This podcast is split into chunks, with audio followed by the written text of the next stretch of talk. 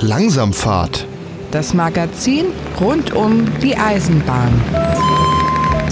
Sehr geehrte Hörerinnen und Hörer, wir begrüßen Sie ganz herzlich zur Sendung Langsamfahrt, das Magazin rund um die Eisenbahn. Durch die Sendung führt sie Gregor Atzbach. Die heutige Extra-Ausgabe dreht sich um die Ahrtalbahn. Das ist eine Bahnstrecke, die Wiesbaden über Bad Schwalbach mit Dietz und Limburg verbunden hat. Die Strecke ist etwa 54 Kilometer lang, verbindet Hessen mit Rheinland-Pfalz und wurde in den 1980er Jahren stillgelegt. Kurz darauf gründete sich der Verein Nassauische Touristikbahn, der später viele Jahre lang Museumszugverkehr auf dem hessischen Teilstück der Strecke angeboten hat. Durch ein paar fremdverschuldete Schäden an der Strecke musste der Verein vor ein paar Jahren seinen Fahrbetrieb einstellen. Zwischenzeitlich überlegte sich die Politik in Rheinland-Pfalz, ihren Teil der Strecke wieder zu reaktivieren. Einige Klagen halten dies allerdings bis heute auf. Zwischenzeitlich überlegte man sich dann auch in Hessen, was man mit der Strecke anstellen könnte und kam auf die Idee, die Strecke zu einer Straßenbahn umzubauen und gleichzeitig die Trasse durch die Wiesbadener Innenstadt zu führen und über eine Brücke mit dem Netz der Mainzer Straßenbahn zu verbinden. Am 1. November 2020 gab es im Stadtgebiet von Wiesbaden einen Bürgerentscheid und der führte dazu, dass zwei Drittel der Bürgerinnen und Bürger sich gegen diese Citybahn ausgesprochen haben. Doch was passiert jetzt mit der Strecke? Ist eine Reaktivierung dennoch möglich? Was kann man jetzt mit dieser Straßenbahnidee noch anfangen? Und was wird aus dem Verein, der jahrelang Museumszugverkehr angeboten hat? Diese und einige Fragen mehr, die versuche ich heute beantwortet zu bekommen. Weiterführende Links zur Sendung gibt es übrigens zusammen mit dem Podcast auf langsamfahrt.de slash Ahrtalbahn. Ahrtalbahn schreibt sich übrigens mit zwei A. Es gibt noch eine weitere Ahrtalbahn, die schreibt sich mit AHR. Die liegt aber im Norden von Rheinland-Pfalz und da ist ganz normaler Regionalverkehr auf der Strecke. Also langsamfahrt.de slash Artalbahn mit 2a. Die Musik im Hintergrund ist übrigens von DJ Tuvik und der Titel heißt Die Bahn. Ich bin Gregor Atzbach und ich begrüße Sie ganz herzlich zu dieser Sendung.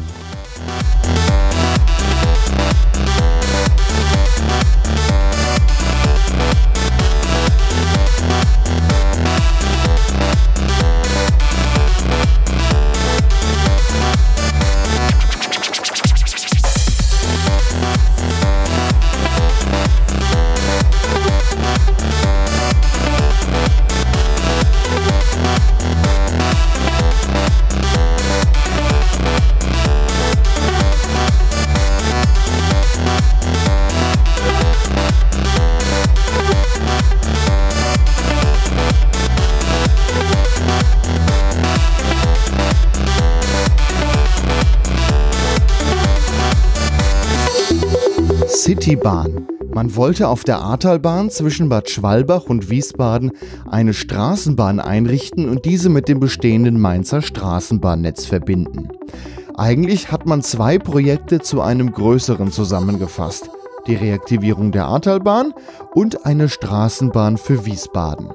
Die Wiesbadener Bürgerinnen und Bürger hatten dieses Gesamtprojekt mehrheitlich abgelehnt. Doch was war überhaupt geplant? Wie könnten Alternativen aussehen? Ist die Ablehnung nicht jetzt auch eine Chance? Auf diese Fragen versuche ich jetzt eine Antwort zu finden mit einem, der selbst im Stadtgebiet von Wiesbaden wohnt und schon seit vielen Jahren im Fahrgastverband Pro Bahn tätig ist.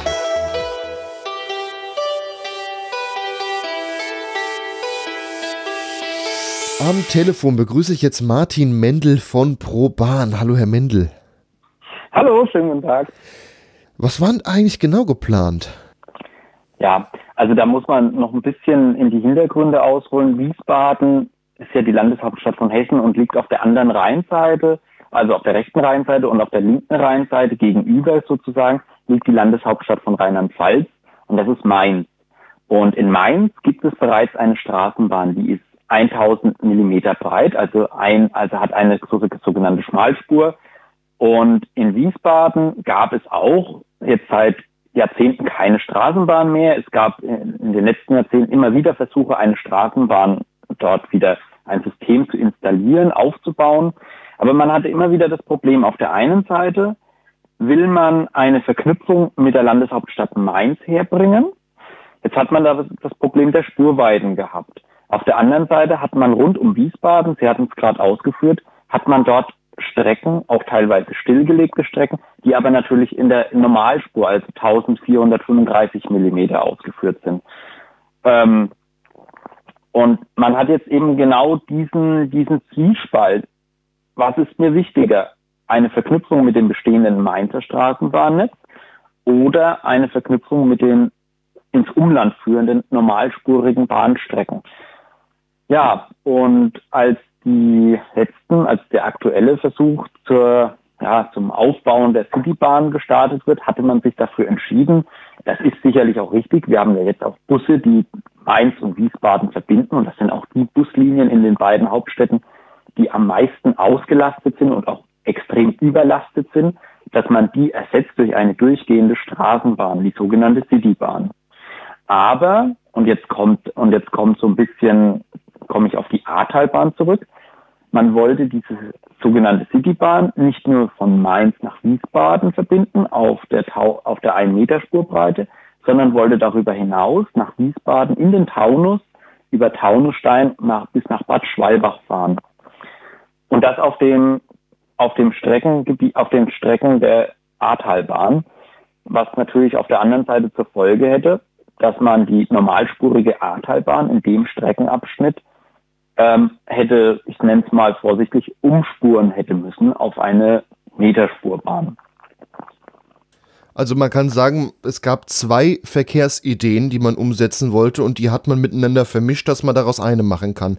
Man hätte ja auch einfach nur die Straßenbahn von Mainz nach Wiesbaden verlängern können, wäre ja ohne Probleme möglich gewesen und wer nach Bad Schwalbach will, der steigt dann einfach im Wiesbadener Hauptbahnhof in den Zug um, so wie es ja früher sogar mal war.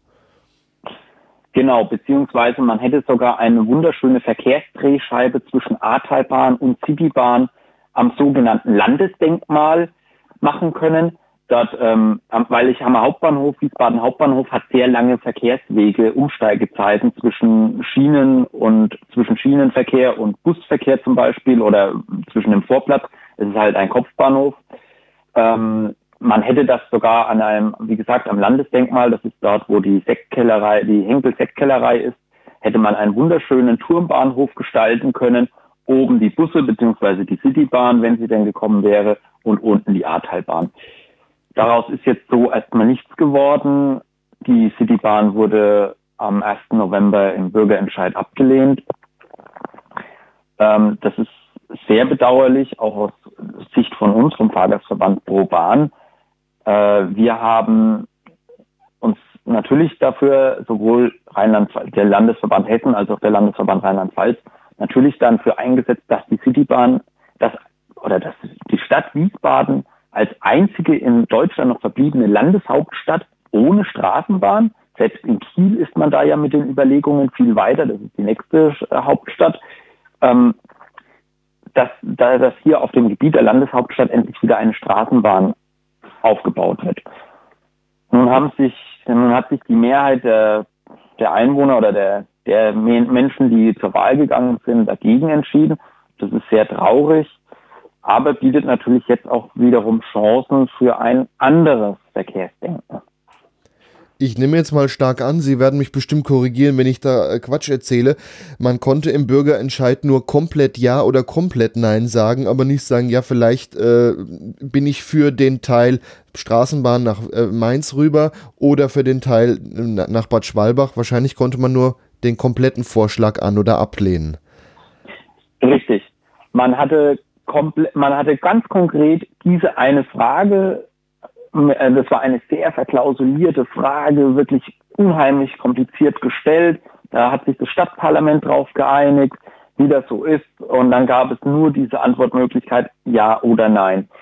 Wir als Fahrgastverband, ich meine, diese Diskussionen laufen jetzt echt lange und wir als Fahrgastverband haben immer gesagt, okay, es gibt eine Rang, wir müssen uns eine Rangfolge von der Priorisierung herstellen. Auch wir waren nie die Freunde davon, dass nach Bad Schwalbach mit einer Meterspurbahn gefahren wird. Noch nie. Und das haben wir in internen Diskussionen mit der politischen Ebene und auch Verantwortlichen mit dem Projektplanungsbüro von der Citybahn deutlich gemacht. Wir haben aber auch immer gesagt, bis diese Bahn überhaupt erstmal, wenn sie denn gekommen wäre, nach Bad Schwalbach fährt, vergehen noch locker mal zehn Jahre. Und bis dahin wendet sich das Blatt noch und bis dahin ist noch viel Diskussionsbedarf. Denn die Straßenbahn, die Citybahn wäre, denn die Citybahn hätte kein eigenes Depot in Wiesbaden haben sollen, sie wäre von Mainz aus gebaut worden. Das heißt, in verschiedenen Bauabschnitten. Und der erste Bauabschnitt fängt natürlich dann am Mainzer Bestandsnetz an. Und bis man dann überhaupt erstmal in die Landeshauptstadt Wiesbaden und darüber hinaus gekommen wäre, naja, jeder kennt die Planungsverfahren in Deutschland. Das hätte wirklich noch ein paar Jahrzehnte gebraucht. Also und bis dahin hätte sich da in der Diskussion sicherlich auch viel gedreht. Also hätte man die äh, Bürgerentscheidung anders machen sollen. Man hätte zwei Fragen stellen können. Erste Frage, wollt ihr Straßenbahn zwischen Wiesbaden und Mainz? Und die andere Frage, wollt ihr Schienenverkehr in was auch immer welcher Weise zwischen Wiesbaden und Bad Schwalbach haben? Das hätte man sicherlich machen können, wobei ich vielen, das ist jetzt eine böswillige Unterstellung, aber auch viele, die so in der öffentlichen Diskussion hier in Wiesbaden dann aufgetreten sind. Ich wohne selber in Wiesbaden, deswegen hatte ich diese Diskussion an vielen Orten miterlebt. Ähm, wir haben viel Straßenwahlkampf sozusagen gemacht. Äh, und ich will schon mal einigen den, den Dagegenrednern unterstellen, die sich so groß dann für die Ahrtalbahn stark gemacht haben. Das waren sicherlich auch viele, denen es wirklich am Herz gelegen war. Aber viele, die gerade einfach nur einen Grund gesucht haben, um gegen die Citybahn zu sein, die haben dann plötzlich die Ahrtalbahn für sich auserkoren. Und spannend wäre jetzt die Frage, wie viel von den Menschen, die damals gesagt haben, sie sind unbedingt für die Ahrtalbahn und deswegen gegen die Citybahn, wie viele von diesen Menschen sind denn jetzt noch, nachdem der Bürgerentscheid ja völlig abgelehnt wurde, ähm, wie viele von denen sind jetzt noch für die Reaktivierung der Ahrtalbahn? Und ich befürchte, da haben wir ein kleines Missverhältnis. Ähm, ich denke, man hätte den ganzen Bürgerentscheid sicherlich, ich meine, hinterher ist man tatsächlich immer schlauer und nachtreten kann man immer leicht. Aber ich glaube schon, im Bürgerentscheid ging es noch um andere Aspekte, die vielleicht gar nicht so sehr mit der reinen Citybahn-Ahrtalbahn-Fragestellung so miteinander zu tun hatten. Denn interessant ist, wenn man sich ja mal, wenn man mal in die Ergebnisse der einzelnen Wahlbezirke reingeht, dann sieht man, dass gerade die Wahlbezirke mitten in der Innenstadt von Wiesbaden an, entlang der Streckenführung, dort wo quasi durch die Bauarbeiten, wenn man so will, auch die meisten Einschränkungen dann erstmal vorauszusehen gewesen wären, Gerade dort gab es genau ein umgekehrtes Wahlergebnis. Dort hat eine überwiegende Mehrheit, zwei Drittel fast, für die Citybahn gestimmt. Ähm, verloren wurde diese Bürgerentscheid vor allem in Außenbezirken, in wirklich weit weg, weit entfernt von der Kernstadt liegenden Randbezirke, äh, Entschuldigung, Randbezirke ist sehr despektierlich, aber Stadtteile, die wirklich ähm, ja zu der Stadt Wiesbaden gehören, wie zum Beispiel Wiesbaden-Bierstadt, Ickstadt. Dort wurden die Wahlen verloren. Und jetzt kann man sich natürlich fragen, wieso hat denn die, diese Bevölkerung, die weit weg von dieser Citybahn wäre, die eigentlich davon gar nicht betroffen wäre, wieso haben sie dagegen gestimmt? Da kann eine Lösungsmöglichkeit oder ein Ansatzpunkt sein, weil sich vielleicht auch diese Bürger nicht äh, mitgenommen, hatte, haben, mitgenommen gefühlt haben. Also ein Wahlkampf, wenn man das Wahlkampf nennen mag, oder eine Werbung, ist vor allem in der Stadt stattgefunden. Und weniger in den Außenbezirken. Dort war keine Informationsveranstaltung oder wenn dann überhaupt nur eine in den letzten zwei Jahren. Das hat sich alles auf die Kernstadt konzentriert. Und ein zweiter Aspekt glaube ich schon, in Wiesbaden gab es bis zum letzten Jahr einen Oberbürgermeister Sven Gehrig. Der Oberbürgermeister Sven Gehrig ist, hat das, die Citybahn damals zu seinem Projekt erkoren. Ja, zugegeben, er hat sich dafür auch stark gemacht in der Bevölkerung. Er, ist, er hat das auch klare Kante gezeigt. Das habe ich jetzt ein bisschen vermisst von den Politikern in Wiesbaden in verantwortlicher Position. Das Problem ist aber auch, Sven Gehrig, und das wusste man auch schon bevor er sich entschieden hat, nicht mehr zur Wahl anzutreten, hat doch das ein oder andere, die ein oder andere Vorteilsnahme im Amt, der er ja jetzt auch verurteilt wurde, sich schuldig gemacht. Das heißt, er ist auf Staatskosten, auf Stadtkosten dann einfach mal üppig essen gegangen. Er hat sich einladen lassen von Bauunternehmern. Und sicherlich ist das auch ein, dieser Wahlentscheid, wie er jetzt ausgegangen ist, sicherlich auch ein kleiner, ein kleiner Nachtritt, sage ich jetzt mal, von Menschen, die einfach gesagt haben, dieses, in Anführungszeichen, diese korrupten Machenschaften von Gehrig ähm, möchte ich nicht unterstützen. Ich glaube, da spielen einfach dann viele Aspekte rein. Äh, letztendlich muss man aber sagen, der Wahlentscheid, also wir hatten eine für einen einfachen Bürgerentscheid eine sehr hohe Wahlbeteiligung, über 40 Prozent. Das ähm, ist so viel wie jetzt bei der Stuttgarter Oberbürgermeisterwahl ungefähr war. Und dann ist auch der Wahlausgang recht eindeutig gewesen. Trotz dieser Differenzierung muss man dann das einfach auch anerkennen. Also das Wahlergebnis, man kann sagen, ein gutes Drittel war dafür und gut zwei Drittel waren dagegen. Was ich mich nur frage, warum wurden denn nur Wiesbadener Bürger gefragt? Denn wirklich viel profitieren hätten ja dann auch Bürger in Bad Schwalbach oder an den anderen Anliegerkommunen. Wurden die überhaupt gefragt? Das ist das Schöne. Ähm, in Wiesbaden hat man das wirklich auf politischen Druck, vor allem der FDP. Ähm, die haben dann so, so Alibi-Bürgerinitiativen gegründet.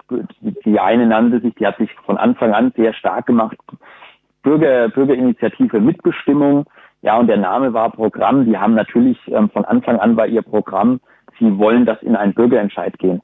Und sie haben völlig recht. Es gab weder im Rheingau-Taunus-Kreis, das ist dort, wo Bad Schwalbach liegt, ähm, noch in Mainz irgendeine Diskussion über die Citybahn.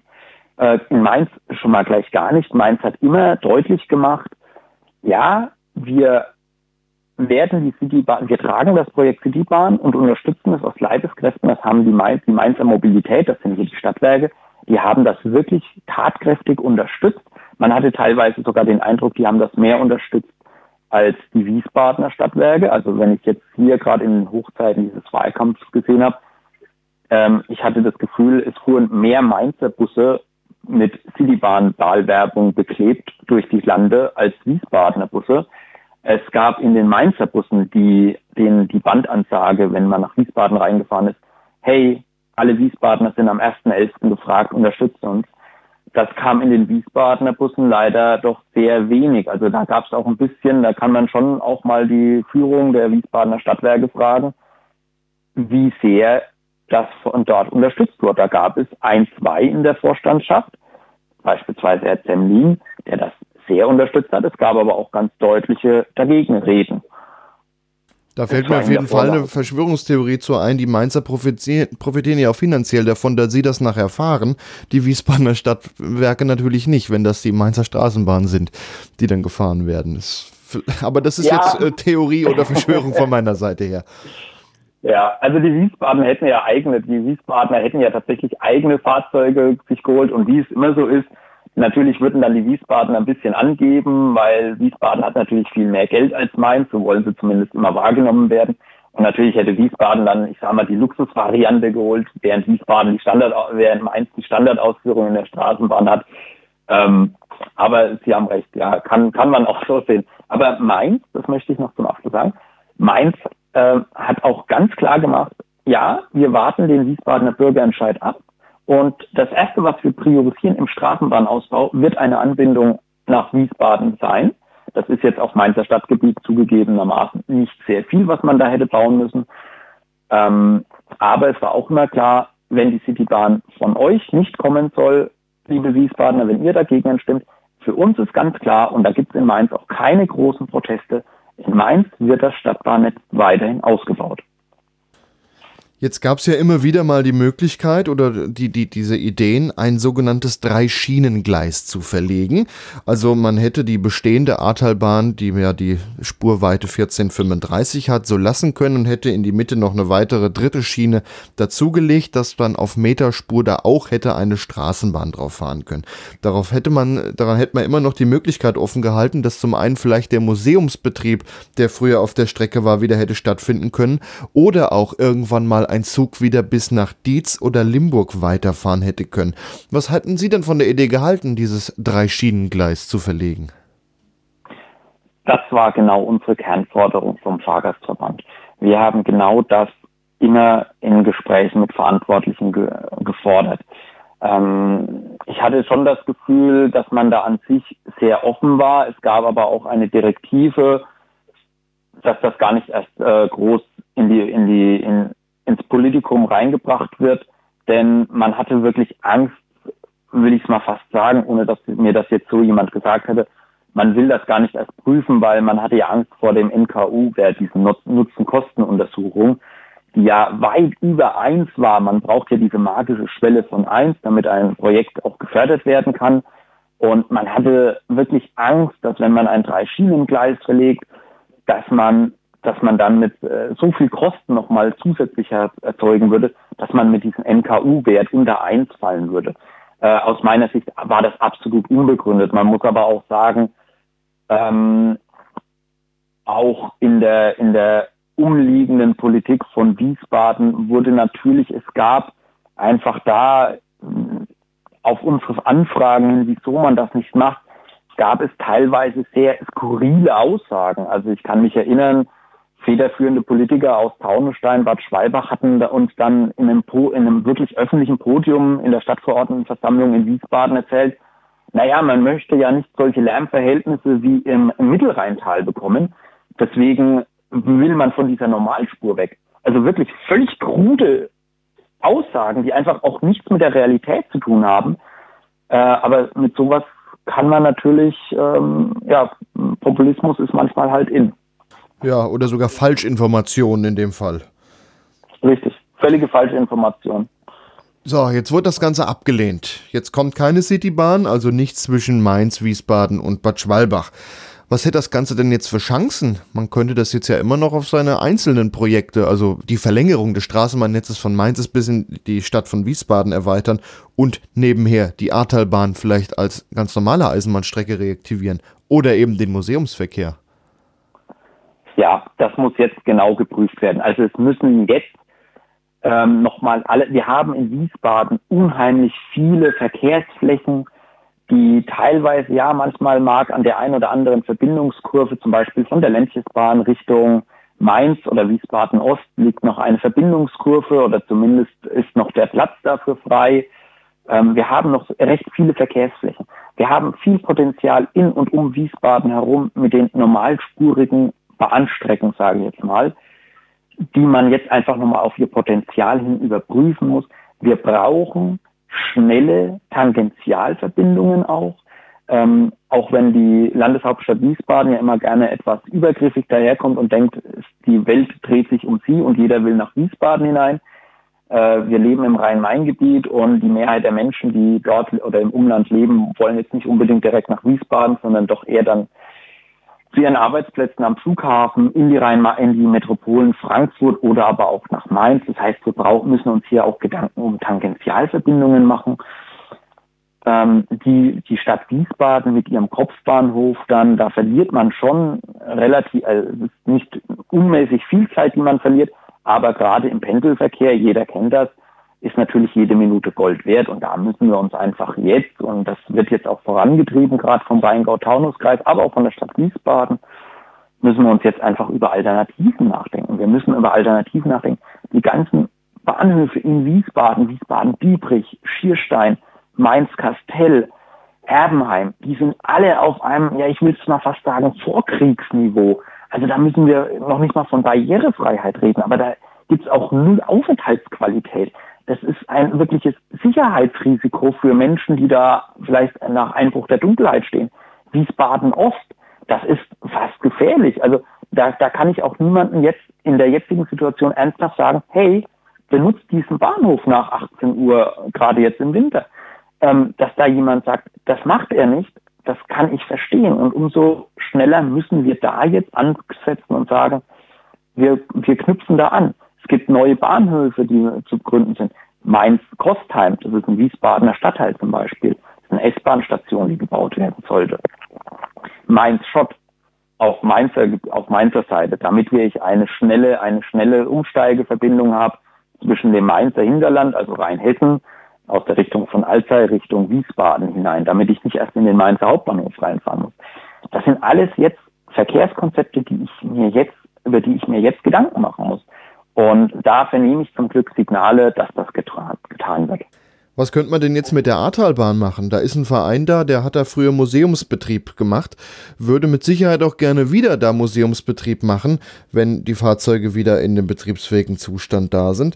Da hat die Stadt Wiesbaden ja auch vor vielen Jahren mal gesagt, ja, ihr kriegt irgendwie so und so viel Förderung, um die Strecke instand zu halten. Man hat sich groß gefreut, wollte anfangen und dann, ach nee, äh, nee, Citybahn, auf, wir warten einfach nochmal ab. Äh, da wäre ja was machbar, beziehungsweise wenn das jetzt wieder eine reguläre betriebene Eisenbahnstrecke ist, ist im Rheinland-Pfalz-Abschnitt, ist ja sogar eine Reaktivierung eigentlich beschlossen, die man ja dann verbinden könnte und die Museumsbahn kann zusätzlich fahren. Wäre da was gewonnen? Absolut. Also natürlich ist das ähm, jetzt als jetzt muss ich aus der Perspektive des Fahrgastvertreters reden. Natürlich muss ich mich als setze ich mich als Fahrgastvertreter natürlich erstmal für den regelmäßig regelhaften Verkehr gerade zu Pendlerzeiten ein. Aber es ist ja völlig klar, dass wenn ich überhaupt erstmal eine normalspurige Strecke wieder reaktiviert habe, dass dann so ein touristischer Verkehr, und der ist natürlich auch wichtig für die Region, das ist überhaupt keine Frage, dass der dann mitschwimmen kann, so nenne ich das jetzt mal. Ähm, und das, das wäre ja, das ist ja auch der Wunsch, also das ist ja auch der Wunsch, das wäre ein Aushängeschild für Wiesbaden. Ähm, ich, ich denke, in Wiesbaden haben wir mit der Nero, mit der Nerobergbahn Standseilbahn, äh, schon eine wunderschöne, ja, vergleiche ich Äpfel mit Birnen, ich weiß, aber auch eine wunderschöne historische, historische, Histor Eisenbahnhistorische Rarität. Ähm, da würde die, die nassauische Touristikbahn, die dort ja ist, wunderbar auch ins Bild passen. Und wenn die fahren, das wäre natürlich ein Traum. Also spreche ich mich total dafür aus, aber halt mitschwimmen im Verkehr. Und das ist überhaupt kein Problem. Das sehe ich nicht.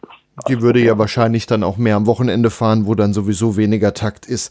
Ähm, also kann man festhalten, wenn man dieses ganze Projekt mal auseinanderzieht, man macht ne, die Verlängerung des Mainzer Straßenbahnnetzes nach Wiesbaden rein und reaktiviert die Ahrtalbahn als Eisenbahn. Nebenher könnte man vielleicht mehrere Interessen unter einen Hut bringen, wie das ganze Citybahn-Projekt hier geschafft hätte. Richtig, richtig. Und ich möchte auch das Projekt ähm, Straßenbahn nach Wiesbaden herein so vom Gedanken her noch nicht aufgeben. Man muss vielleicht sich davon verabschieden, dass man die Kernstadt von Wiesbaden ähm, direkt mit, der, mit einer Straßenbahn aus Mainz erreicht. Ja, das schon, aber man muss auch so noch mal ein bisschen auf die Geografie schauen. Wiesbaden und Mainz liegt nicht direkt zentral auf, auf, ähm, auf, der anderen, auf den jeweils anderen Rheinseiten. Aber dort gegenüber von der Landeshauptstadt Mainz liegen die Vor, also ich nenne sie mal die Vorortstadtbezirke von Wiesbaden, Mainz-Kastell, Mainz-Kostheim. Und dort wird jetzt auch ein ganz neuer Stadtbezirk entstehen, das sogenannte Ostfeld. Da wohnen auch wirklich viele Leute. Und ähm, auch da ist dann halt die Überlegung, also gerade diese Stadtteile werden ja jetzt auch hauptsächlich von, von Bussen der Mainzer Mobilität bedient. Wenn Sie da nach Wiesbaden rein wollen, müssen Sie erstmal zweimal umsteigen.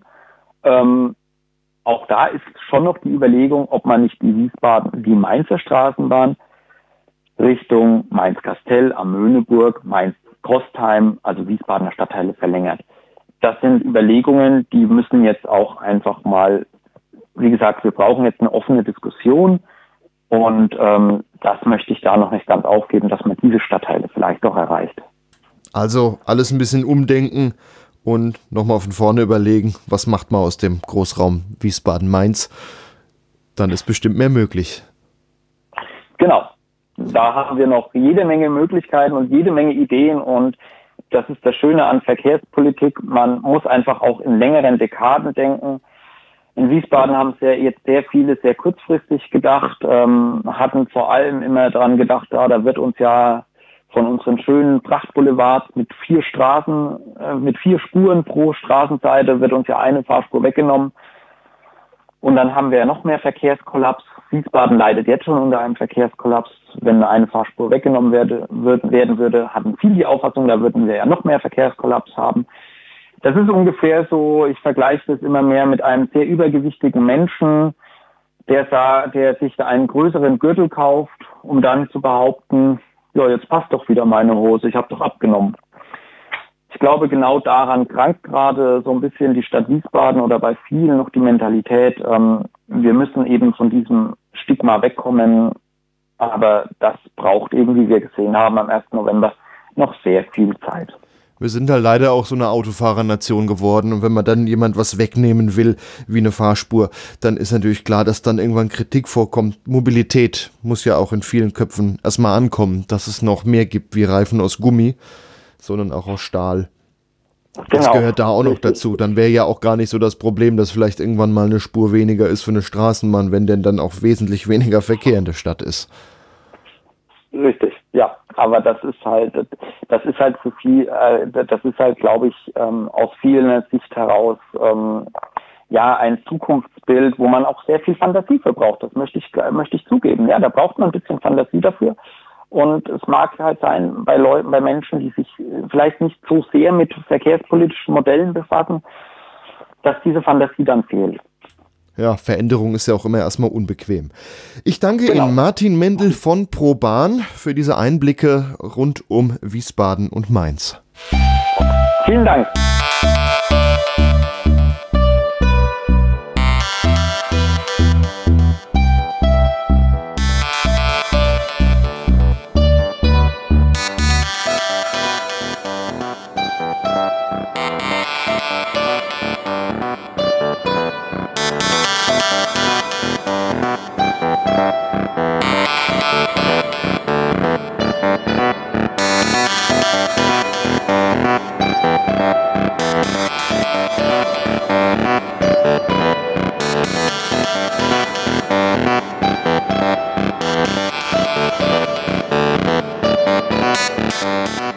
Wir haben jetzt schon einiges zur Citybahn gehört. Gepachtet ist die Strecke derzeit allerdings von der Ahrtalbahn Infrastruktur GmbH, eine Tochterfirma des Vereins, der jahrelang den Museumsbetrieb gefahren hat, die Nassauische Touristikbahn. Vielleicht wäre eine Reaktivierung der Strecke ja auch denkbar oder zumindest die schrittweise Wiederaufnahme des Museumsverkehrs. Das sind Fragen, die uns der Verein bzw. die Infrastruktur GmbH näher beantworten könnte.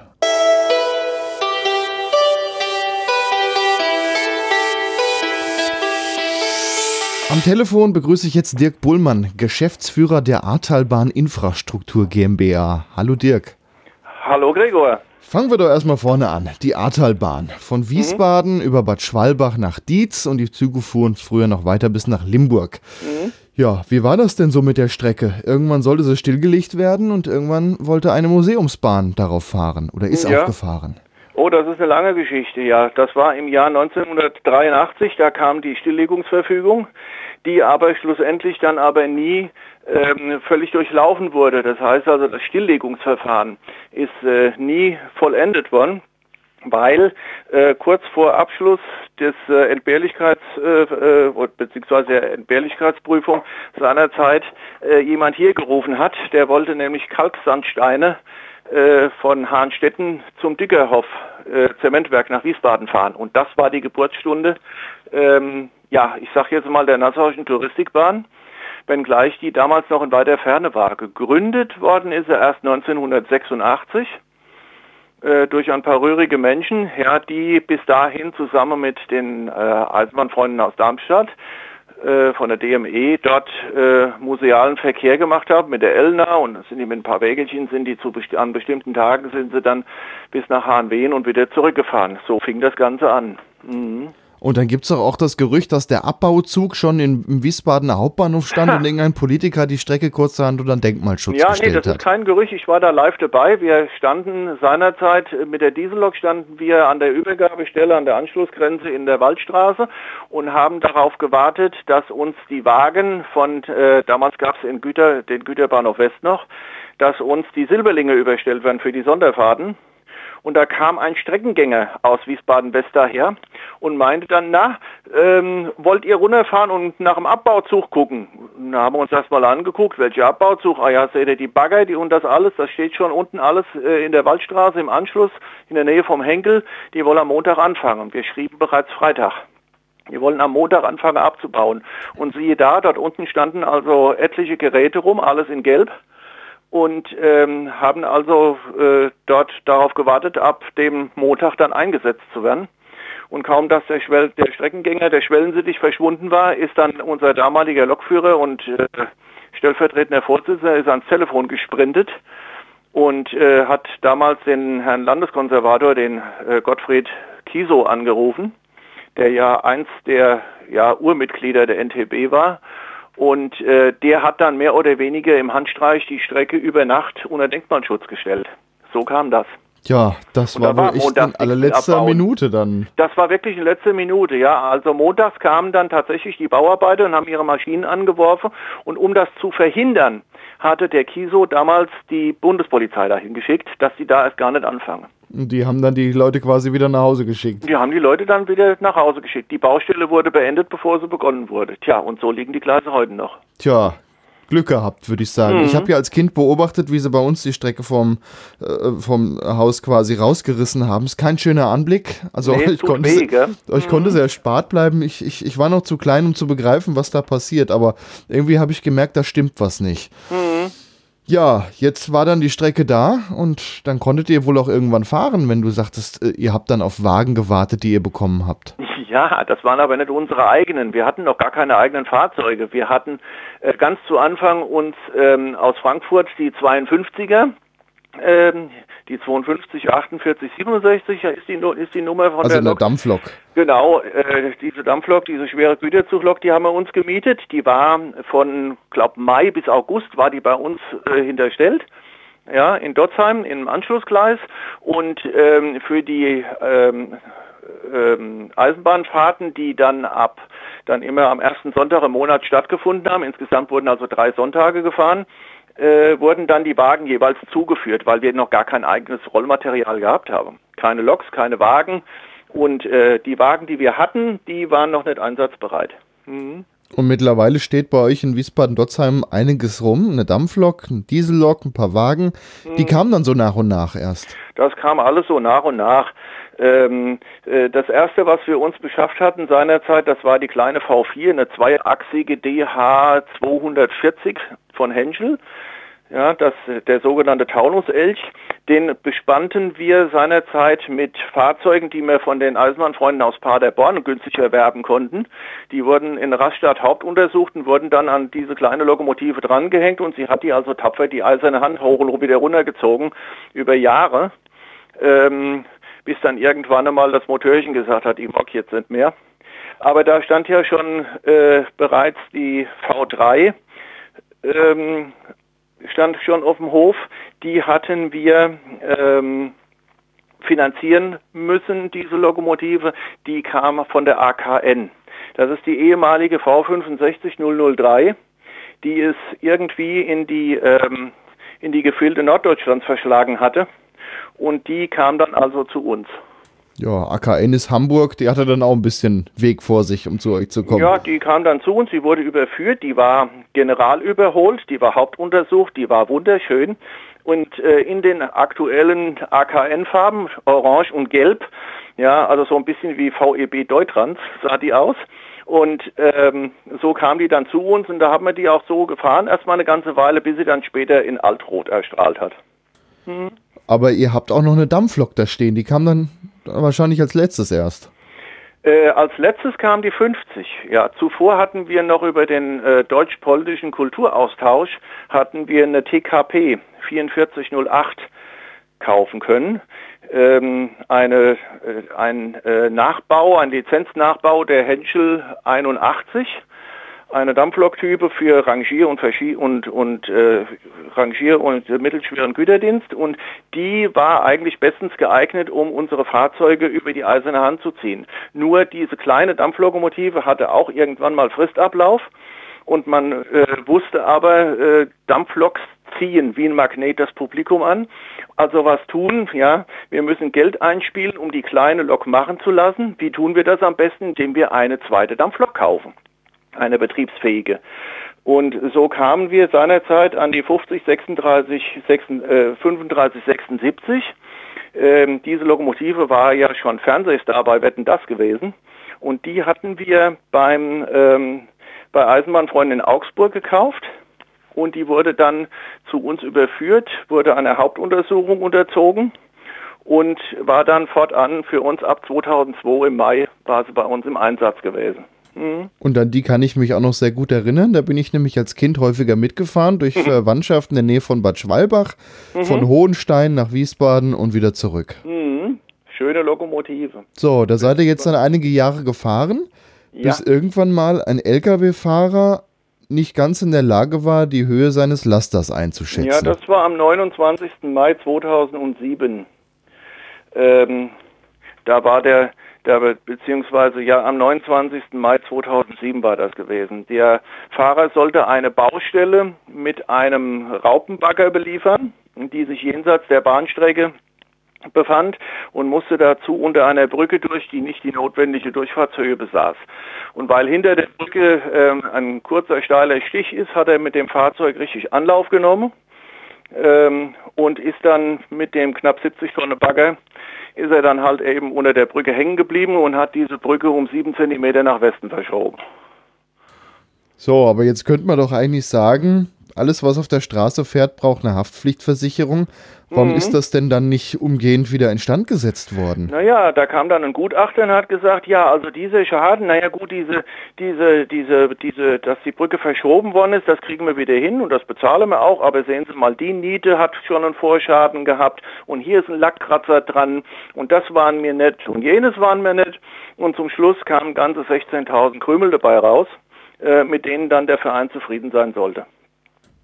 Und es war noch wesentlich mehr zu tun, beziehungsweise die Brücke war nicht befahrbar. Die Brücke war nicht befahrbar. Sie wurde, sie wurde mittels einer Hilfsbrücke zunächst mal wieder befahrbar gemacht, so dass es uns also möglich war, äh, wieder darüber zu fahren mit Schrittgeschwindigkeit. Aber dann kam schon die nächste Hiobsbotschaft. Weiter als HNW konnten wir nicht mehr fahren, weil in Bad Schwalbach die Einfahrweichen ähm, aus dem Maß geraten waren. Dadurch, dass Holzschwellen halt dem natürlichen Verfall preisgegeben sind, war die Spurhaltung nicht mehr gegeben. Also endete unsere Fahrt jetzt erstmal wieder in Hahnwehen, so wie ganz zu Anfang. So, und als äh, das Gleiche dann mit den Weichen in Taunusstein geschah, fuhren wir nur noch bis zur eisernen Hand im Sandwich, Diesellok hinten, Dampflok vorne. Und so sind wir dann also hin und her gependelt. Und irgendwann kam dann ein weiterer äh, LKW, der mit seinem äh, Kastenaufbau gegen die Brücke gezimmert ist und dann hieß es jetzt ist Schluss. Also die Brücke, die als erstes da schon den Schaden hatte. Genau, und seitdem steht's. Ja. ja. Jetzt ist diese Brücke dummerweise direkt nach dem Bahnhof, wo ihr eure Fahrzeuge habt. Man konnte also auch nicht sagen, ihr könnt mit dem Rest der Strecke noch was anfangen. Ihr kamt aus eurem Bahnhof gar nicht mal raus. Richtig. Weder in die eine Richtung noch in die andere. Weil weiter unterhalb ist noch eine Brücke. Und auch die war völlig unbemerkt durch einen Anprallschaden beschädigt worden. Das kam erst bei einer äh, fälligen Fristarbeit an, an dieser Brücke heraus, sodass wir auch nicht mehr in Richtung Wiesbaden-Ost abrücken konnten. Was ist denn da los in Wiesbaden? Da fahren die Laster immer gegen Brücken. Tja, komisch, ne? Ja, irgendwie können die alle keine Schilder lesen. Ne? Ja. 3,60 Meter Durchfahrtshöhe, da passt halt eben keine 3,62 Meter mehr durch. Ne? Nee, da wird es dann irgendwie eng. Mhm. Ja, jetzt war dann die, die Brücke, um auf die Strecke zu kommen, dann wohl ganz kaputt oder zumindest so weit ähm, auf dem Papier kaputt, dass ihr nicht mehr rausfahren durftet. Genau so. Mhm. Ja, was war dann? Dann stand da ein Zug, der eigentlich fahrbereit war und konnte nicht raus. Ja, der hat sich die Räder platt gestanden, die Fristen sind abgelaufen und die laufenden Kosten sind aber weitergegangen. Ne? Wir mussten oder wir müssen immer noch für unsere Fahrzeuge Versicherungen bezahlen, die Energiekosten für Bahnübergangsanlagen, Bahnsteigbeleuchtungen und und und. Ja, ähm, dann halt eben Kosten und Material für den Werkstattbetrieb. Die Fahrzeuge, auch wenn sie stehen, müssen erhalten werden. Das ist ja alles weitergelaufen. Energiekosten für die Heizung des Vereinsheims, ja, und, und, und. Das läppert sich. Das waren dann im Monat, waren das, was hat der Kassierer damals gesagt, bei ähm, weitestgehend heruntergefahrenem Betrieb aller Anlagen und, und äh, Gerätschaften waren das immer noch 3.300 Euro pro Monat. Und das hat mit der Zeit die ganzen Rücklagen und Reserven aufgezehrt, die ursprünglich dafür vorgesehen waren, ähm, ja, die Dampflok machen zu lassen. Jetzt muss man sagen, so eine Frist für eine Dampflok, die ist mal locker im fünfstelligen Bereich.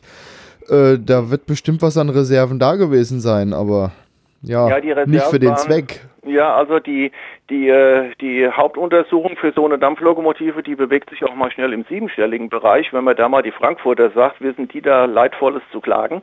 Ja, äh, wir hatten aber das Geld für unsere Hauptuntersuchung, weil an unserer Dampflok war nicht so viel zu machen, laut Gutachten. Ähm, die hätte sich im deutlich sechsstelligen Bereich bewegt und das Geld hätten wir auch fast zusammen gehabt. Äh, wir hatten zu zwei Dritteln die Kohle beieinander. Aber dann kam halt eben dieses Unglück über uns, ja, und so nach und nach ist das immer weiter abgezehrt worden und schlussendlich ist halt eben nichts mehr übrig geblieben von der Reserve. Tja, auch 3000 im Monat ist über Jahre dann doch sehr viel Geld. Ja, so sieht's aus.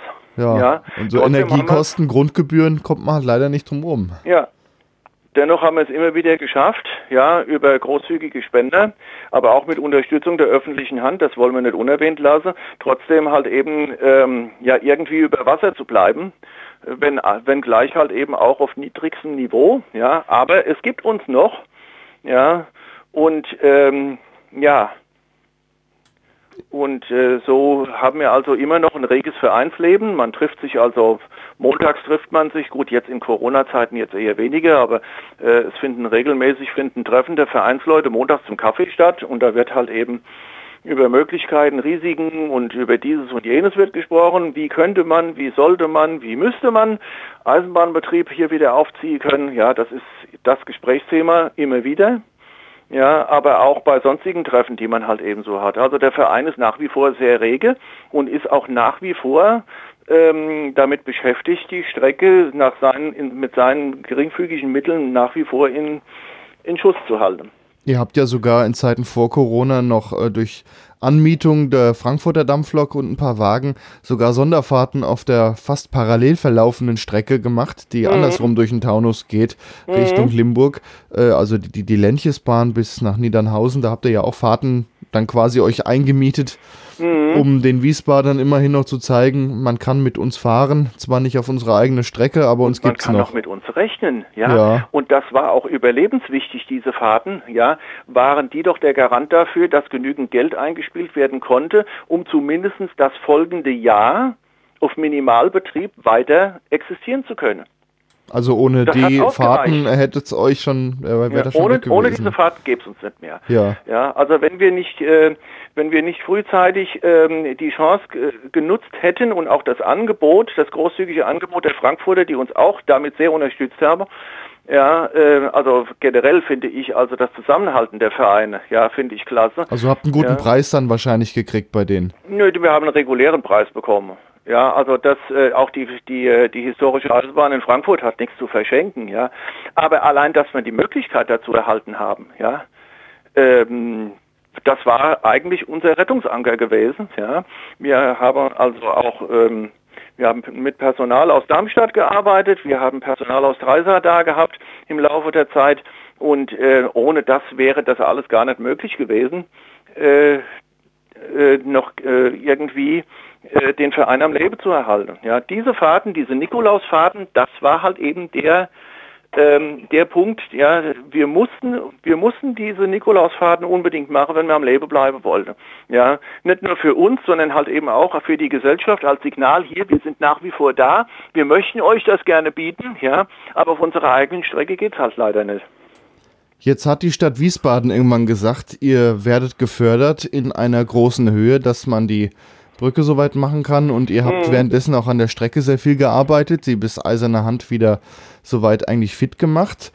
Aber das Geld kam letzten Endes noch nicht an. Das wurde dann erstmal zurückgehalten zugunsten, ich glaube, das hing dann mit der Citybahn schon zusammen. Das hing mit der Citybahn zusammen, weil man ähm, die Stadt Wiesbaden befürchtet hat, will heißen, ähm, sie wurde dahingehend beraten, ja, dass man, wenn man da ähm, die Möglichkeit schaffen würde, auch nur einen geringfügigen ähm, regulären Eisenbahnverkehr zu genehmigen oder auch ein äh, eine Genehmigung für den Betrieb zu erhalten, dass das dann auf die ganze Strecke bezogen sei.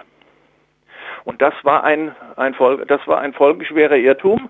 Ja, aber wir konnten uns, der Verein konnte sich gegen, ähm, konnte sich gegen diesen Irrtum aber auch nicht zur Wehr setzen, weil keine Mittel da, ja, um da ähm, äh, Fach, äh, Fachwissen heranziehen zu können, juristisches Fachwissen, ja.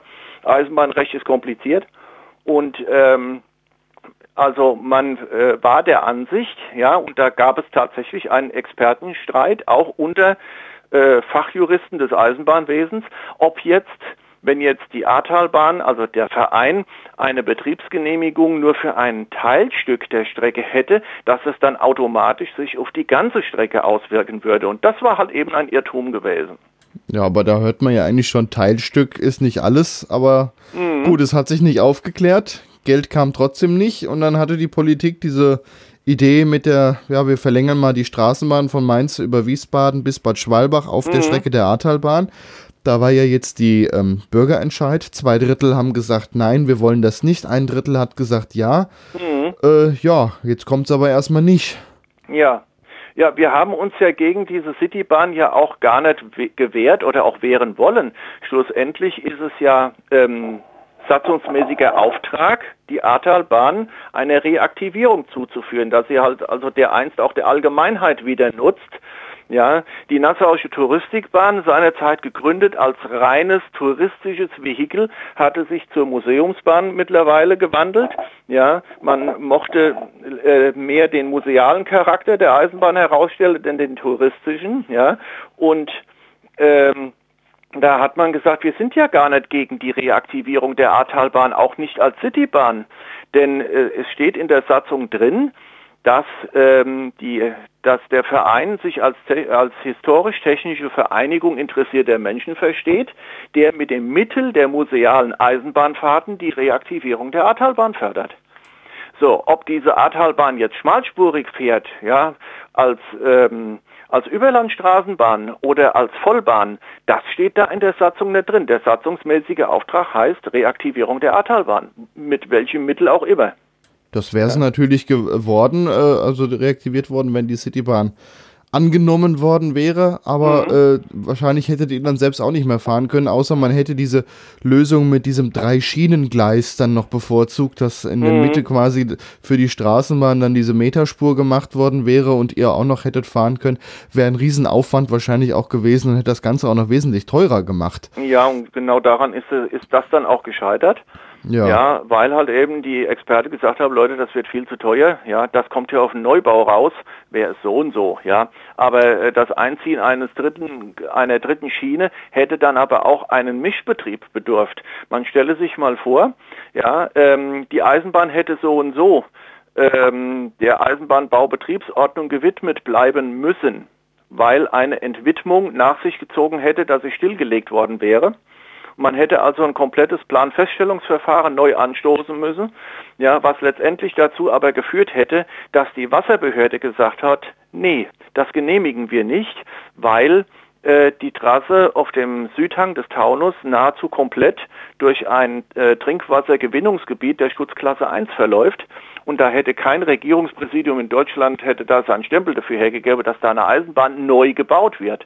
Also musste die Citybahn ähm, musste die Citybahn von vornherein ähm, äh, als EBO, als beziehungsweise als Eisenbahn, als ähm, na wie heißt das Ding? Eisenbahnordnung für Schmalspurbahn, Eisenbahnbetriebsordnung für Schmalspurbahn, EBSO, ähm, hätte die gewidmet werden müssen, ja. Aber ähm, da wusste man nicht so recht, wie das gehen sollte und ähm, man wusste aber auch, dass eine EBSO-Strecke erfordert, dass halt eben auch die Fahrzeuge dementsprechend ausgerüstet sein müssen. Ja, Stichwort äh, Sicherungssysteme und auch das Personal. Ja, das hat dann die Kosten ganz schön in die Höhe getrieben. Wir hörten ja zum Schluss von 420 Millionen ähm, Kosten für eine Citybahn. Da war auch ein guter Teil für Sicherungssysteme und halt eben diese spezielle Zulassung für die Fahrzeuge mit drin. Ist aber jetzt auch nichts, was es noch nicht irgendwo gibt in Deutschland. Zum Beispiel in Hessen haben wir sowas in der Nähe von Kassel, Baunatal gibt es mhm. eine Strecke, die äh, zum Teil gibt es da Weichen, da liegen fünf Schienen nebeneinander. Ja. Äh, sie sieht sehr, sehr abenteuerlich aus. Da fahren Straßenbahnen, die offiziell eine Eisenbahn sind. Da können aber auch Güterzüge fahren mit diesen mhm. Loks.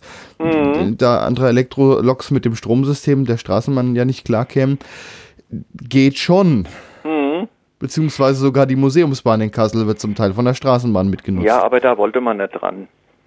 Ja, das war ja auch ein bisschen irgendwo, denke ich jetzt mal politisch, dass man da nicht so recht dran wollte und ein Drei-Schienen-Gleis, das hat sich dann also ganz schnell wieder zerschlagen gehabt. Das hatten wir ja auch eigentlich gar nicht gefordert, ein Drei-Schienen-Gleis. Das war mal eine Idee, ja, die wurde, die wurde auch in unseren Reihen diskutiert, ja, aber äh, so wirklich, ähm, wie hätte das denn auch gehen sollen, ja?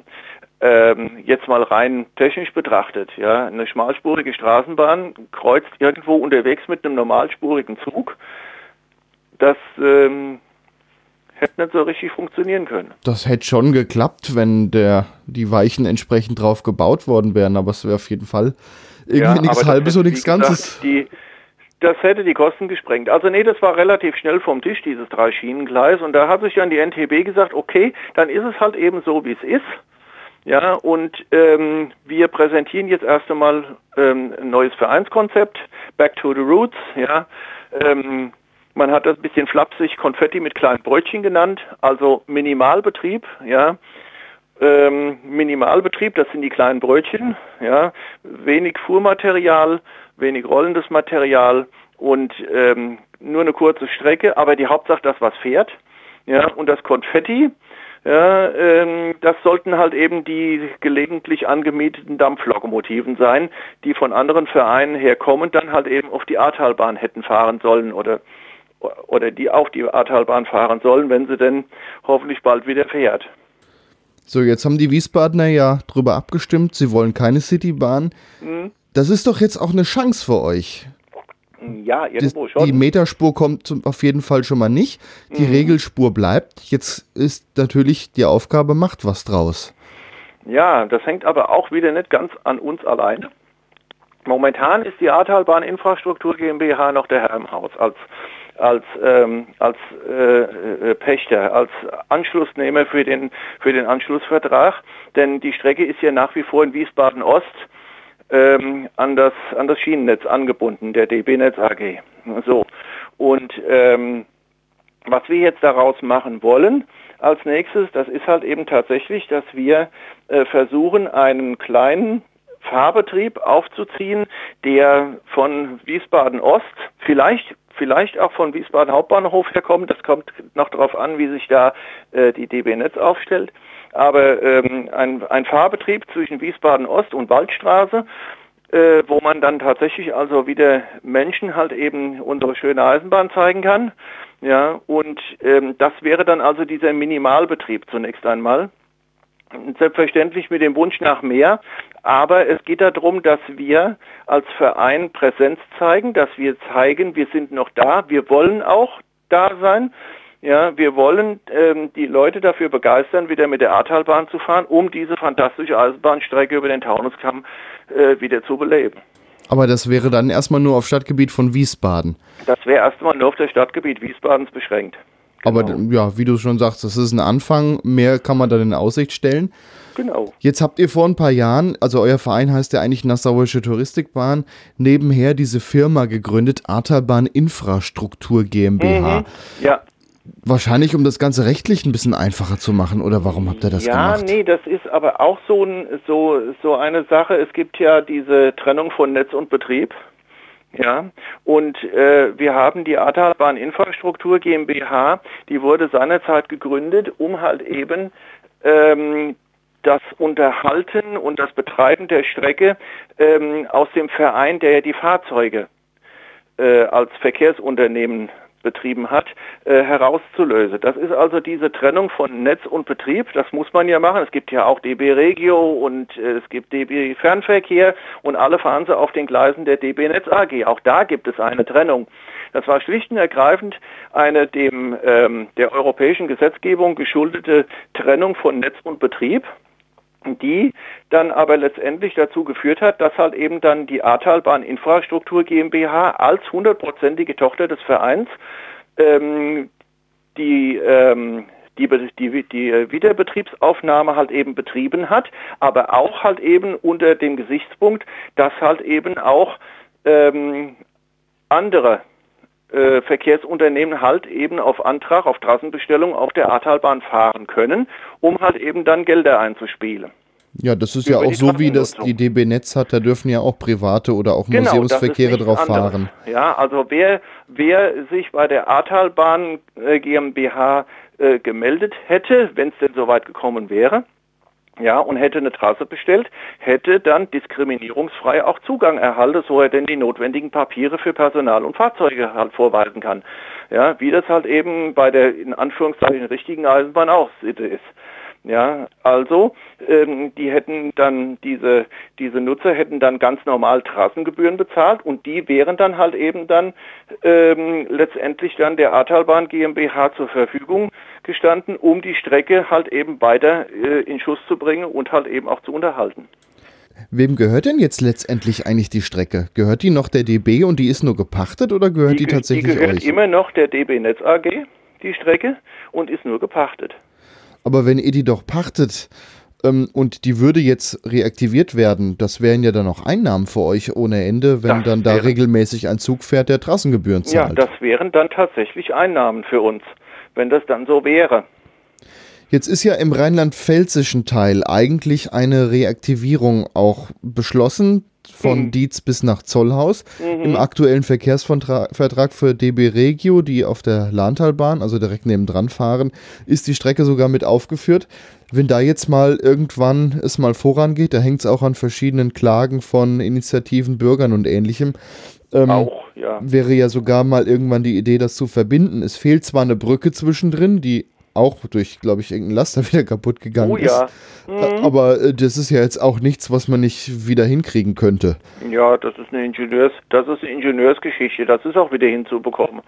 Das fehlende Stück an der Sandersmühle. Ja, ähm, das war das war ein äh, bedauerlicher äh, Zwischenfall, wo ein ähm, ein Baukran an einen Traktor gehängt worden war um von A nach B gebracht zu werden. Und auch der Traktorfahrer hatte die Durchfahrtshöhe der Brücke nicht berücksichtigt und hat die dann komplett abgeräumt. Ja, irgendwie gibt es da, ich erkenne da irgendwie ein Muster im Ahrtal. Ja, da ist irgendwie ein Muster drin. Irgendwie können die da einen Taunus all nicht lesen. Oder ihr habt zu tiefe Brücken, ich weiß auch nicht. ja, irgendwie mögen die keine Eisenbahnbrücken oder sowas, ja. Hm. Nee, und ähm, ja, also diese Brücke, die existiert nach wie vor, sie ist halt eben nur abgebaut, ja, die, ähm, die Bauteile, die Segmente, die, die Brücke, die Brückenüberbauten sind eingelagert und äh, für den Wiedereinbau vorgesehen. Das Einzige, woran es arbeitet, ist wieder mal das liebe Geld. Ja, denn keiner will es bezahlen, niemand will es gewesen sein und äh, es macht auch keiner so richtig das Portemonnaie auf. Interessant bei der ganzen Nummer ist aber, dass ähm, der Eigentümer der Brücke, nämlich die DB Netz, darauf besteht, dass die Brücke wieder eingehängt wird. Ja, ähm, nur äh, es gibt da anhängige Gerichtsverfahren und da weiß ich nicht genau, wie der Stand da aussieht. Aber auch da müsste ja eigentlich der Traktorfahrer eine Haftpflichtversicherung haben. Aber ja, da geht es wahrscheinlich dann ähnlich wie bei eurer anderen Brücke, ja, aber die Schäden waren ja dann. Ja, nee, ja. da gab's, da gab's so, dass da gibt es dieses hässliche Wort der, ähm, wie heißt es so schön, der groben Fahrlässigkeit und da zahlen Versicherungen nicht. Ja, und wenn es dann an der einzelnen Person hängt, ist die mal schnell in Privatinsolvenz und dann ist mal nichts mehr zu holen. Ja, Gott, äh, das, äh, die Privatinsolvenz ist in dem Fall äh, eine Privatperson, die zwar über genügend Mittel verfügt, ja, aber an, ähm, an dieser Privatperson hängt wiederum ein Gewerbebetrieb dran, hm. auf den der Traktor zugelassen war. Und da kommt die grobe Fahrlässigkeit ins Spiel. Ja, und ähm, ja, und da streiten sich halt eben noch die Gerichte. Zahlen wir oder zahlen wir nicht? Tja, und, und, mhm. und das schon seit Jahren, oder? Ja, das geht schon ein paar Jahre hin und her. Es ist ein mittelständischer Betrieb, da hängen, glaube ich, 200 Existenzen dran. Wenn der wegen dieser Geschichte äh, den Bach runtergeht, dann stehen 200 Leute auf der Straße. Das wollen wir natürlich auch nicht. Ja, da wäre doch zumindest mal die Idee, dass man da sich eine Einigung sucht. Aber das muss dann ja wohl eher diese Firma machen. Ja Gott, ich meine, wenn die Ahrtalbahn hoffentlich doch jetzt reaktiviert werden sollte, dann hat sich das Thema eh erledigt. Ja, ich glaube, er spekuliert wahrscheinlich eher auf so, ja, fährt eh nichts mehr, dann äh, vielleicht kann man das Problem aussitzen. Mhm, vermutlich. Oder so, ja. Ja. Mhm. Naja. Jetzt ist ja im rheinland-pfälzischen Teil dann sogar auch noch ein Verein da, der da mit Dreisin ein bisschen rumfährt. Mhm. Aber die haben ja mal zumindest öffentlich gesagt, wenn hier reaktiviert wird, ist unser Vereinsziel erreicht, dann lösen wir uns auf. Mhm. Sowas in der Art haben die sinngemäß mal von sich gegeben. Ja, das mag sein, das habe ich nicht so im Blick. Aber bis dahin seid ihr ja selbst auch nie gefahren. Also die, die, die fehlende Brücke, die ist noch vor eurer bis wohin ah. ihr gefahren seid damals. Denkst du, wir waren dort mit einer Diesellok Ach, und ja. einem Achttürer Allzugwagen. Aber das war nicht euer regelmäßiger Museumsverkehr? Nein, das war nicht unser regelmäßiger Museumsverkehr. Das war eine Fahrt, die, ähm, die demonstrieren sollte, dass es möglich ist, von Wiesbaden nach Dietz durchzufahren. Ja. Gekommen ist diese Kleinlok damals mit dem Allzugwagen bis an den Bahnübergang in der Limburger Straße in Dietz. Weiter ging es nicht, weil da ähm, ja blöderweise die Spurrillen überteert worden sind. Und ähm, dann musste dann halt eben die Rückfahrt wieder angetreten werden. Aber das war eine sehr interessante Fahrt. So kam doch in Dietz, in dieser Stadtgebiet, dem, den Züglein, kam ähm, auf den Gleisen ein Traktor entgegen der mal eben schnell von einem Bahnübergang zum anderen über die Gleise huschen wollte, um seine Felder zu mit, Wie mit Traktor zu. auf den Gleisen? Ja, der kam uns, der kam uns auf den Gleisen entgegen. Das Gesicht von dem Bauer, das war wirklich also ja, sehenswert. Der mhm. wird auch nicht damit gerechnet haben, dass dann Zug fährt. Ist ja stillgelegt, so nach dem äh, Motto. Der hat noch wild gehupt und hat gefragt, was macht ihr dann da mit eurer Eisenbahn? ja, aber der Punkt zugeteerte äh, Spurrillen ist jetzt auch nicht ein Einzelfall im Ahrtal. Da habt ihr auch noch mal was gehabt in äh, Taunusstein. Ja, in Taunusstein, da, da sind die Spurrillen mit Wissen des vorherigen Geschäftsführers äh, sind, die, äh, sind die zugeteert worden. Aber äh, das ist jetzt wirklich nichts, was uns großartig hindert. Das ist nur ganz dünn. Ähm, da hat man uns also äh, versichert und das auch äh, festgemacht, dass das also jederzeit wieder geöffnet werden kann. Aber solange wir da nicht fahren, besteht da jetzt momentan auch nicht so der Wille, das wieder aufzumachen. Aber die Schienenköpfe sind äh, zu sehen. Ja, es sind wirklich nur die Spurrillen sind, sind mit, mit, äh, mit einem dünnen Asphalt überzogen, damit da keine Stolperfallen für, für, äh, für die Passanten halt eben entstehen. Okay, das ist ja dann doch fast schon nachvollziehbare Handlung, aber die dann wieder frei zu kratzen, ist dann nicht der Riesenaufwand. Nee, ach was, da wird, da wird die Asphaltfräse angesetzt und dann wird da eine Spurrille reingefräst dann hat sich das. Das ist eine Stunde Arbeit. Ja, also ja. das hindert euch nicht an, am Nö, Fahren irgendwann. Absolut nicht. Und im schlimmsten Fall, wenn da ein Eisenbahnfahrzeug drauf fährt, ist die Spurrille so und so wieder da. Wenn es schwer genug ist, auf jeden Fall. Aber bevor ihr da fahrt, wird ja eh dann viel rumgeprüft. Ähm, kannst du was sagen, was der aktuelle Sachstand ist in ja, eurem Plan, irgendwann wieder zu fahren? Ja, wir haben, äh, wir stellen jetzt Antrag auf, auf äh, Betriebsgenehmigung nach Paragraph 6 AEG und ähm, für die Strecke von Wiesbaden Ost zunächst einmal bis ähm, zum Übergang ähm, zum Übergang auf die eigentliche Ahrtalbahn. Was wir jetzt beantragt haben, das ist die ehemalige Güterbahn von Wiesbaden Ost über Henkel äh, nach Wiesbaden S, nach Wiesbaden West, dem aufgelassenen und mittlerweile auch rückgebauten Güterbahnhof, die da mal dazwischen halt eben verkehrte. Und äh, diese Strecke ist teilweise rückgebaut, wie ich schon sagte, und existiert aber noch als Stummel. Und für diese haben wir jetzt eine Betriebsgenehmigung beantragt und sind also da guter Dinge, dass das mit Unterstützung der Stadt Wiesbaden dann auch klappen wird. Wenn die Stadt Wiesbaden nicht wieder Geld verspricht und dann doch nicht auszahlt. Auch die Stadt Wiesbaden ähm, kann auch anders, wenn sie möchte. Wenn sie möchte, ja. Aber jetzt ist ja auch die Citypan erstmal vom Tisch. Ja, davon unabhängig. Wir konnten also ähm, in einem langen und sehr guten Gespräch auf Referentenebene äh, konnten wir der Stadt Wiesbaden also deutlich machen, dass es uns also mitnichten darum geht, mit aller Gewalt jetzt wieder mit der Museumseisenbahn über die Eiserne Hand zu fahren. Äh, wohlgemerkt, das war noch zu Zeiten, als die Citybahn noch existierte vor der Abstimmung. Also ja. tendenziell sind die euch schon gut gesonnen. Tendenziell ist man uns schon gut, gut gesonnen. Ja, man hatte halt eben nur Bedenken, ja, dass es halt eben dazu Interessenkollisionen geben könnte, juristischer Natur, eisenbahnrechtlicher Natur und dass es vielleicht auch ein paar Einzelpersonen geben könnte, die das Ganze dann wieder hintertreiben. Ja, denn unser Sinn und Trachten war dann gewesen, hier Leute, wir wollen euch doch gar nicht eure Citybahn ähm, irgendwie gefährden oder sonst irgendetwas. Ja, denn wenn die Citybahn ähm, nördlich des Bahnhofs Dotzheim auf die Ahrtalbahn aufgegleist hätte, ja, äh, dann hätten wir ja noch zwischen Wiesbaden-Dotzheim und Wiesbaden-Ost hin und her fahren können. Wir hätten noch nicht einmal eine physische Verbindung mit den Citybahngleisen gehabt. Ja, ähm, unser Vorschlag war gewesen, hinter dem Bahnhof Dotzheim dann, wenn die Citybahn tatsächlich gebaut wird, ähm, einen Prellbock halt eben hinzumachen, einen Gleisabschluss zu etablieren, ja, wo dann auch tatsächlich die Normalspurwelt auf der Ahrtalbahn zu Ende gewesen wäre, um dann auch wirklich auch eine Trennung zwischen der meterspurigen Citybahn und der regelspurigen Ahrtalbahn halt eben auch zu demonstrieren. Ja, das war unser Vorschlag gewesen. Wir kommen euch ja gar nicht ins Gehege mit eurer Citybahn. Ja, und äh, das hat dann ähm, äh, letztendlich den Schalter dann auch umgelegt. Ja, und ähm, ja, wenn das doch so einfach ist, ja, also da sieht man mal wieder, dass durch langes Rumgeschreibe und äh, wenig direkte persönliche Gespräche ganz schnell Missverständnisse in die Welt kommen, denn man hatte jahrelang aneinander vorbei, äh, vorbei diskutiert, ja, ohne einander zu verstehen. Ja, und dieser Punkt wurde jetzt Gott sei Dank überwunden. Der gordische Knoten ist geplatzt und jetzt sehen wir ähm, auf jeden Fall einer deutlich rosigeren Zukunft entgegen, als es das noch vor einem Jahr getan hat. Das sind auf jeden Fall schöne Worte zum Abschluss. Man hat mhm. da so ein bisschen aneinander vorbeigeredet und vielleicht hätte man ja sogar in der Vergangenheit schon ein bisschen was hätte bewegen können. Ja, man hätte sich viel Ärger sparen können, wenn man nur mal direkt miteinander gesprochen hätte.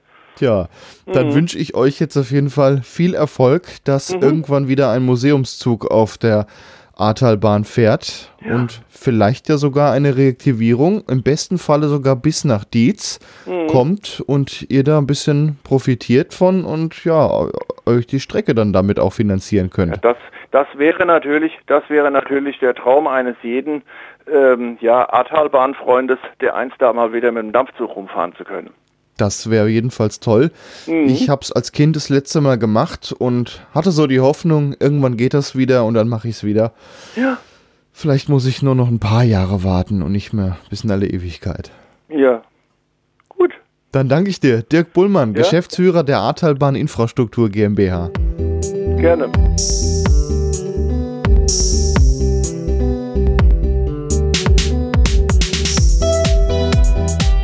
Eins steht zumindest jetzt mal fest. Im Ahrtal sollten wieder Züge fahren. Die Strecke wäre doch viel zu schade, um sie ungenutzt liegen zu lassen. Das Fahrgastpotenzial ist ja da, sonst hätte man die umfangreichen Planungen zur Citybahn ja gar nicht anfangen müssen.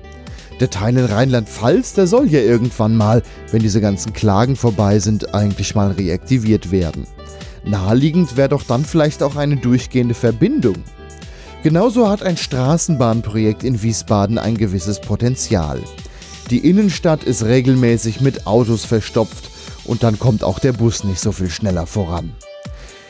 Der angesprochene Umsteigepunkt am Landesdenkmal wäre wahrscheinlich die bessere Lösung, die Ahrtalbahn mit einer Straßenbahn zu verknüpfen. Der Museumsverkehr könnte so auch zwischen den Nahverkehrszügen auf der Strecke fahren. So könnte man meiner Meinung nach mehr Interessen unter einen Hut bekommen. Weiterführende Links gibt es übrigens zusammen mit dem Podcast der Sendung auf langsamfahrt.de slash Ahrtalbahn. Ahrtalbahn am Anfang mit 2a, so wird das geschrieben. langsamfahrt.de slash Ahrtalbahn. Die Musik im Hintergrund ist von DJ 2 Der Titel heißt Die Bahn. Mein Name ist Gregor Atzbach und ich bedanke mich fürs Zuhören. Wenn ihr diese Sendung unterstützen wollt, verweise ich euch auf langsamfahrt.de slash spenden. Diese Sendung entsteht ehrenamtlich und an dieser Stelle bedanke ich mich für alle, die hin und wieder eine Kleinigkeit dalassen. Vielen Dank und auf Wiederhören.